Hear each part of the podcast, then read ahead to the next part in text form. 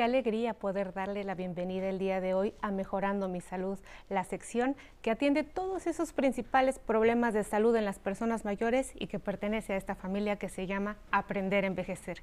Estamos transmitiendo, por supuesto, a través de la señal del 11 y el día de hoy le presentamos a usted un tema de gran relevancia. Seguro habrá escuchado el término fibromialgia que corresponde a dolor de ligamentos, músculos, tendones y que sabe usted antes no estaba reconocido. Es hasta 1992, cuando la Organización Mundial de la Salud le da nombre y reconoce que es una enfermedad. Anteriormente, las personas que convivían con esta enfermedad estaban en la casilla de enfermedades mentales o de hipocondríacas, lo cual vulneraba y maltrataba los derechos de las personas a una salud digna. El día de hoy sabemos que la fibromialgia es una enfermedad importante y que merece toda nuestra atención. Vamos a ver una cápsula para introducirnos a este tema y regresamos para aprender y reflexionar. Tal vez usted encuentre aquí algo que mejore su salud. Vamos a verla.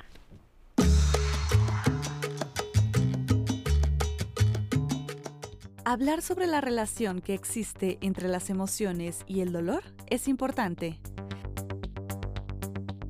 Se ha demostrado, por ejemplo, que emociones como la ansiedad o la tristeza son factores que pueden predisponer que una persona pueda sentir dolor físico. También se ha comprobado que en muchos de los casos, las enfermedades orgánicas pueden afectar de manera permanente el estado anímico de las personas. Por ello, los médicos coinciden que el dolor físico tiene un componente afectivo y emocional innegable. El sufrimiento emocional que acompaña al dolor físico es particularmente notable en padecimientos crónicos como la fibromialgia. Por ello, algunos especialistas denominan a la fibromialgia como la enfermedad de las emociones no expresadas. Este lunes, en Aprender a Envejecer, hablaremos sobre la fibromialgia. Los pacientes con fibromialgia presentan en muchos de los casos dolor generalizado que suele estar acompañado de trastornos del sueño, dolor de cabeza y alta sensibilidad al tacto en diversas partes del cuerpo.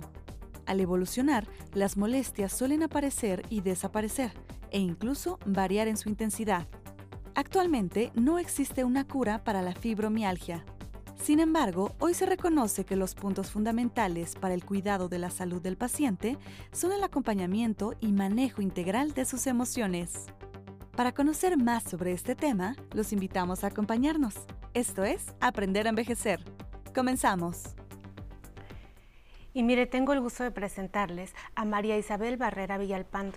Ella es psicóloga y una mujer que ha sido entregada al estudio de la fibromialgia desde el punto de vista emocional, que es algo muy importante, como ya lo vio usted en la cápsula. Doctora, muchas gracias por estar con nosotros. Re bienvenida al programa. Muchas gracias, siempre es un placer, sobre todo por la posibilidad de que difundamos una enfermedad tan compleja y todavía tan desconocida, no solo en la sociedad en general, tristemente entre los profesionales de la salud. Gracias. Es correcto, doctora. Pues ahora ya sabemos que está involucrada en estos llamados síndromes de sensibilización central en donde reconocemos que lo que está sucediendo es que por alguna razón en el sistema nervioso vienen atraídas todas estas eh, eh, sustancias de dolor a nivel del sistema nervioso central y hacen que cualquier estímulo me favorezca y sea, pues yo tenga mucho más dolor. Pero ¿cuáles son los determinantes? Dicho esto, pues hay dolor en músculos, en articulaciones, la fatiga crónica es importante en las personas que conviven con este problema, pero ¿cuáles son los otros factores que están alrededor de que se presenta la enfermedad? Claro que sí. Sí, doctora, evidentemente. Primero, no podemos negar que hay una fuerte predisposición genética, ¿sí? No se manifiesta la enfermedad quizás en muchas personas si no hay factores que llamamos predisponentes o detonadores. ¿Cuáles son esos factores? Mucha frecuencia de historias de abuso en la infancia y adolescencia. Han sido generalmente víctimas de casi todo tipo de abuso. Estoy hablando de violencia física, estoy hablando de violencia sexual y o puede haber violencia emocional, que es mucho el tema de lo que vamos a tratar ahorita. Y tristemente esa violencia emocional, eh, querido auditorio, no solo es los insultos, la devaluación, el no te hago caso, me burlo. En una enfermedad como esta, ay, son dolores de crecimiento, ay, tú siempre quejándote. No, aquí hay algo muy importante que es negligencia emocional, lo tenemos que decir. No atender un papito, una mamita, que no atienda las necesidades de un bebé, de un infante, de una adolescencia, de un adolescente está haciendo negligencia emocional, no atender sus necesidades. Y entonces a lo largo de la literatura y la experiencia que nos dice, tuvieron que ser como les quitaron su infancia, tuvieron que ser como adultos pequeños con altas responsabilidades, aún como infantes. Eso se encuentra mucho como factores predisponentes. También encontramos historias de mm, uso y abuso de sustancias, quizás en alguno de los miembros. Cuando es de los dos, imagínense, tenemos historias de personitas que dicen, yo tenía a los ocho años que cuidarme porque mamá metía a los amigos que se drogaban y tenía que cuidarme yo de que no me estuvieran tocando o a mi hermanita. Entonces, son muchos estos factores y la otra podría decir, con esta historia, este entorno, este contexto del que les estoy hablando, se va forjando una personalidad muy de cuidar a otros. Entonces tuvieron que cuidar a los hermanitos, tuvieron que cuidar al papá que se alcoholizaba y de verdad tengo historias donde la mamita le decía, pues voy a sacar a tu papá de la cantina a corta edad. Entonces se va desarrollando un perfil de cuidadores. Entonces después cuidan a los amigos, después cuidan a la pareja, después la pareja se convirtió en el esposo, cuidan al esposo y después a los hijos. Y se van olvidando de ellas o de ellos. Discúlpenme si a lo largo del programa hablo mucho en término de mujer. Porque es más la frecuencia en mujer.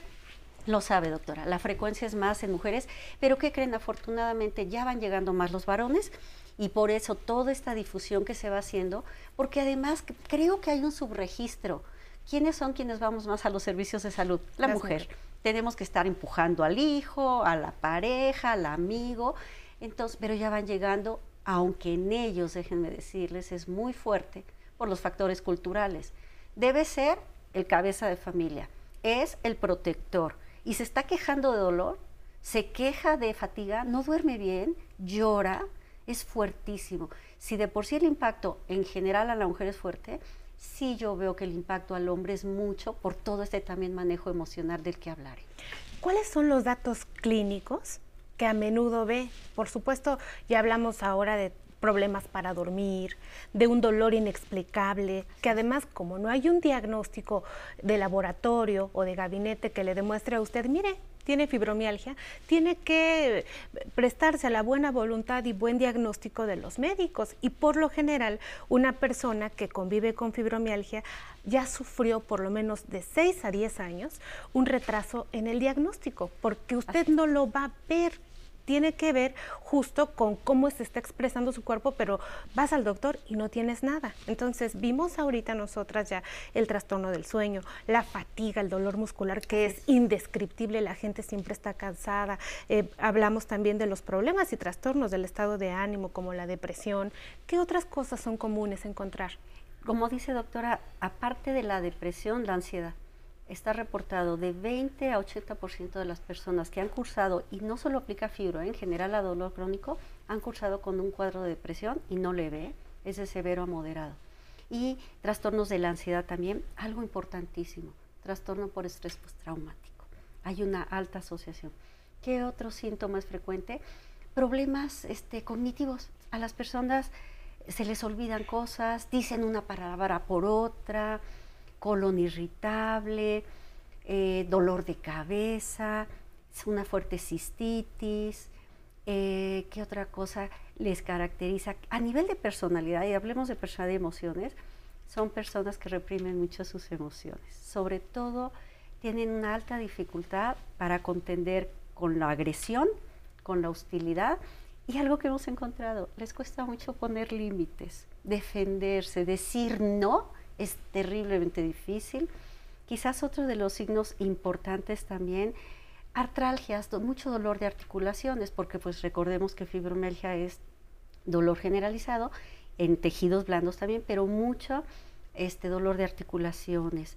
Otro síntoma importante también que vemos es, eh, aparte del colon irritable, mucha situación, por ejemplo, dolor abdominal, eh, dolor también puede asociarse con dolor a veces de cuello.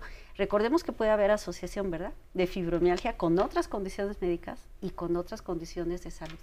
Y qué bueno que lo dice, doctora, porque es importante que nosotros para integrar el diagnóstico de fibromialgia expongamos al paciente a diferentes, a diferentes diagnósticos diferenciales, pues justo como ataca este aparato músculo-esquelético, las enfermedades inflamatorias que tienen que ver con artritis o con enfermedades autoinmunes son eh, es una línea muy delgadita en donde uno tiene que saber. Es por eso que los pacientes deambulan por ortopedia, eh, por rehabilitación, por neurólogos, ortopedistas. ¿En dónde va el paciente con fibromialgia?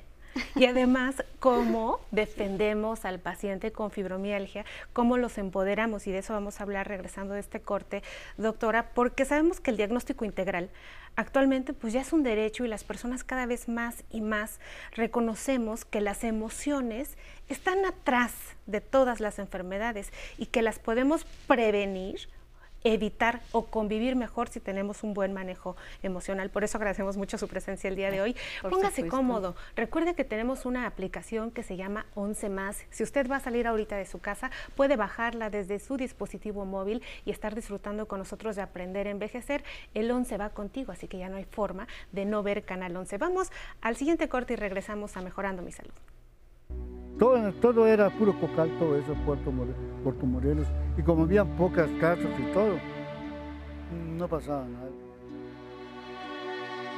Aquí son dos kilómetros, de aquí al puerto, son dos kilómetros. Pues hace más actividad uno y te sirven mucho, así que para nosotros nos sirve de mucho. Porque si no haces nada y te quedas así, se te van encogiendo los tendones, luego con trabajo caminas, y ¿no? Ah, como te iba diciendo, en un carnaval este, me, disfracé de, del, ¿cómo se llama? de este personaje, ese de Calimán, no sé qué, que traía una capucha roja y todo eso. Por eso me pusieron el apodo Mahón.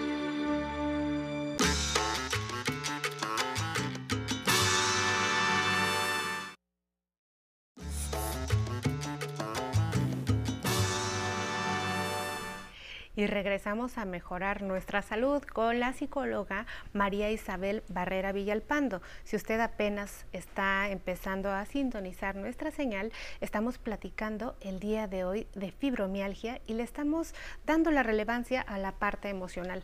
Doctora, las siguientes preguntas son de la audiencia, vamos a verlas juntas.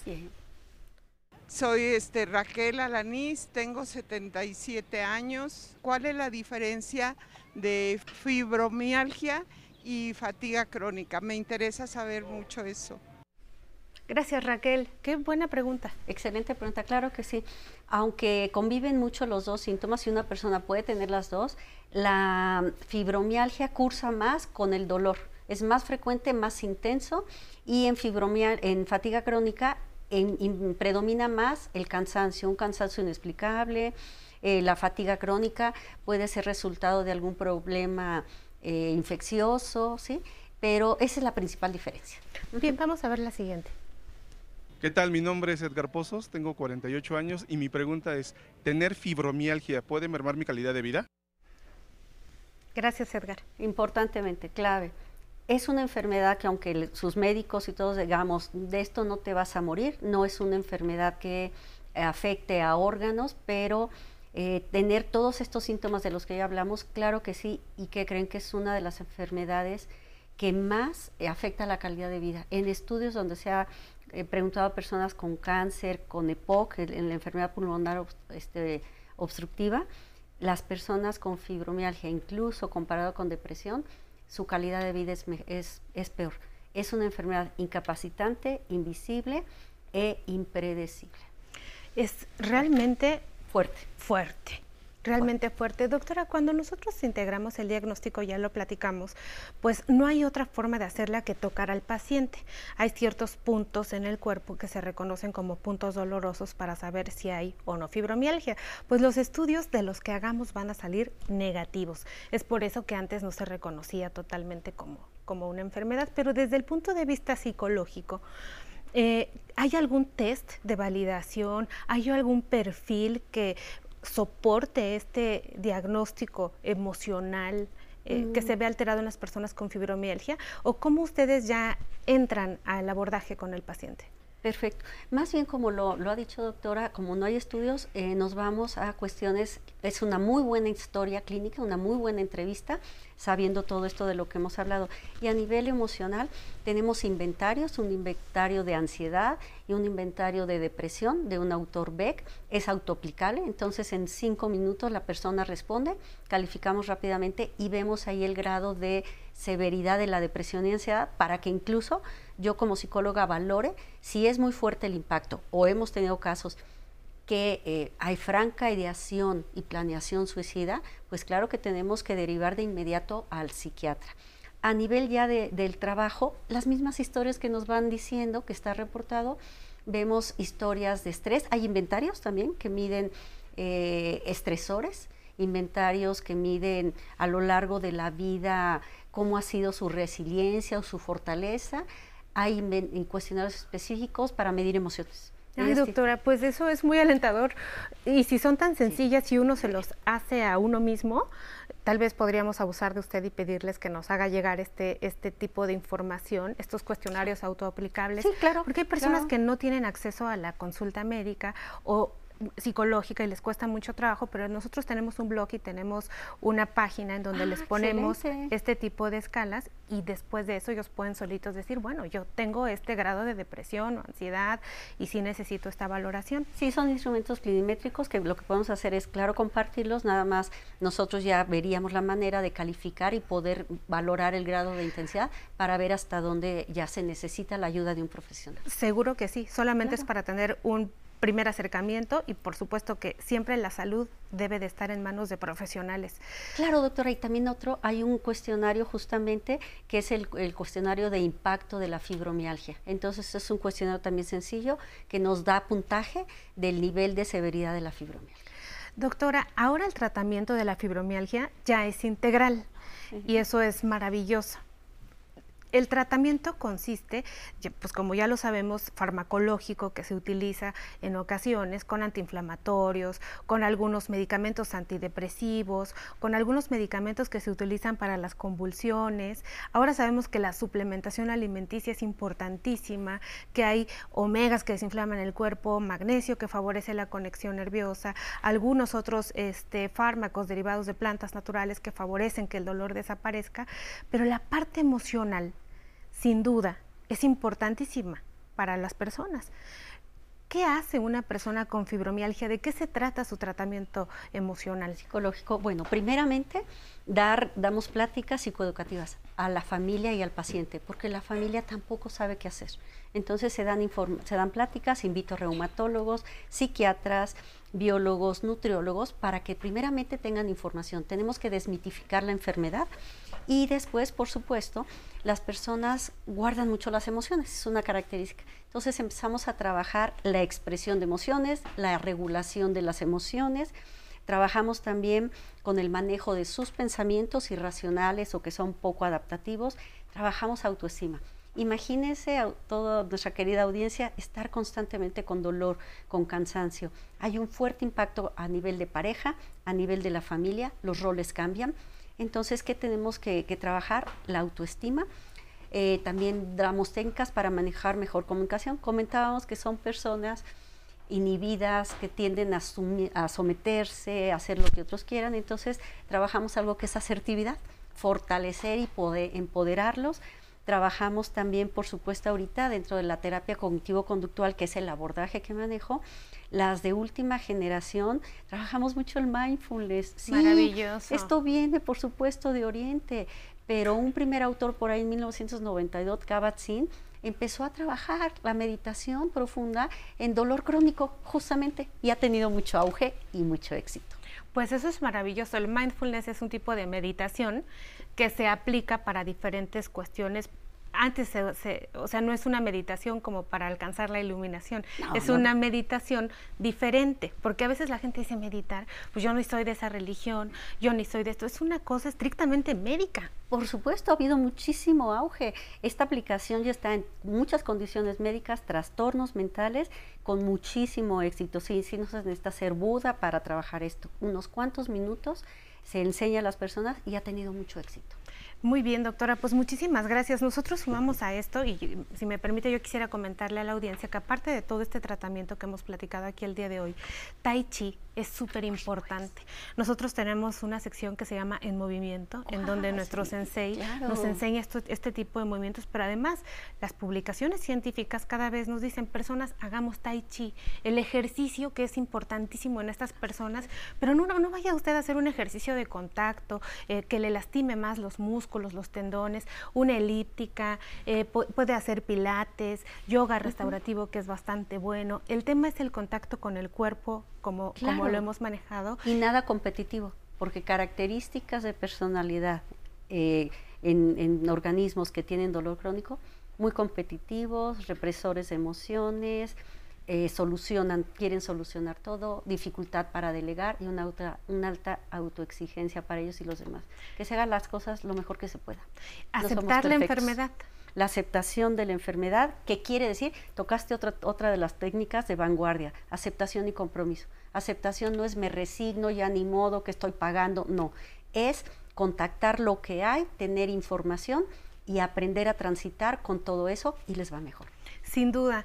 Eh, el tema de la rehabilitación ayuda para el dolor, los masajes también pueden ser muy buenos para las personas, acupuntura, hay una gran cantidad de terapéuticas que pueden hacer y ya hacen que la fibromialgia tenga otra realidad, porque como platicábamos doctora, no es un destino estar sufriendo, es simplemente encontrar las personas exactas en el camino para poder avanzar en este camino de la solución, porque uno puede vivir muy bien sin que la enfermedad esté presente.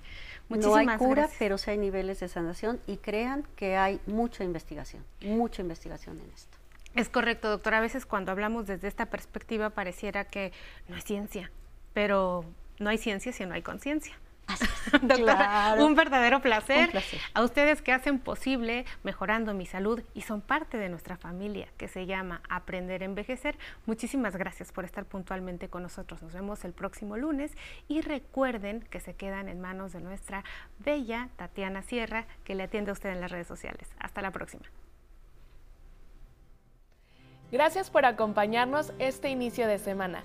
Recuerden que en el blog de Aprender a Envejecer podrán encontrar la información útil de sus secciones favoritas, Mejorando mi salud, la zona tecnológica, Conociendo mis derechos, En movimiento o los jueves de servicios.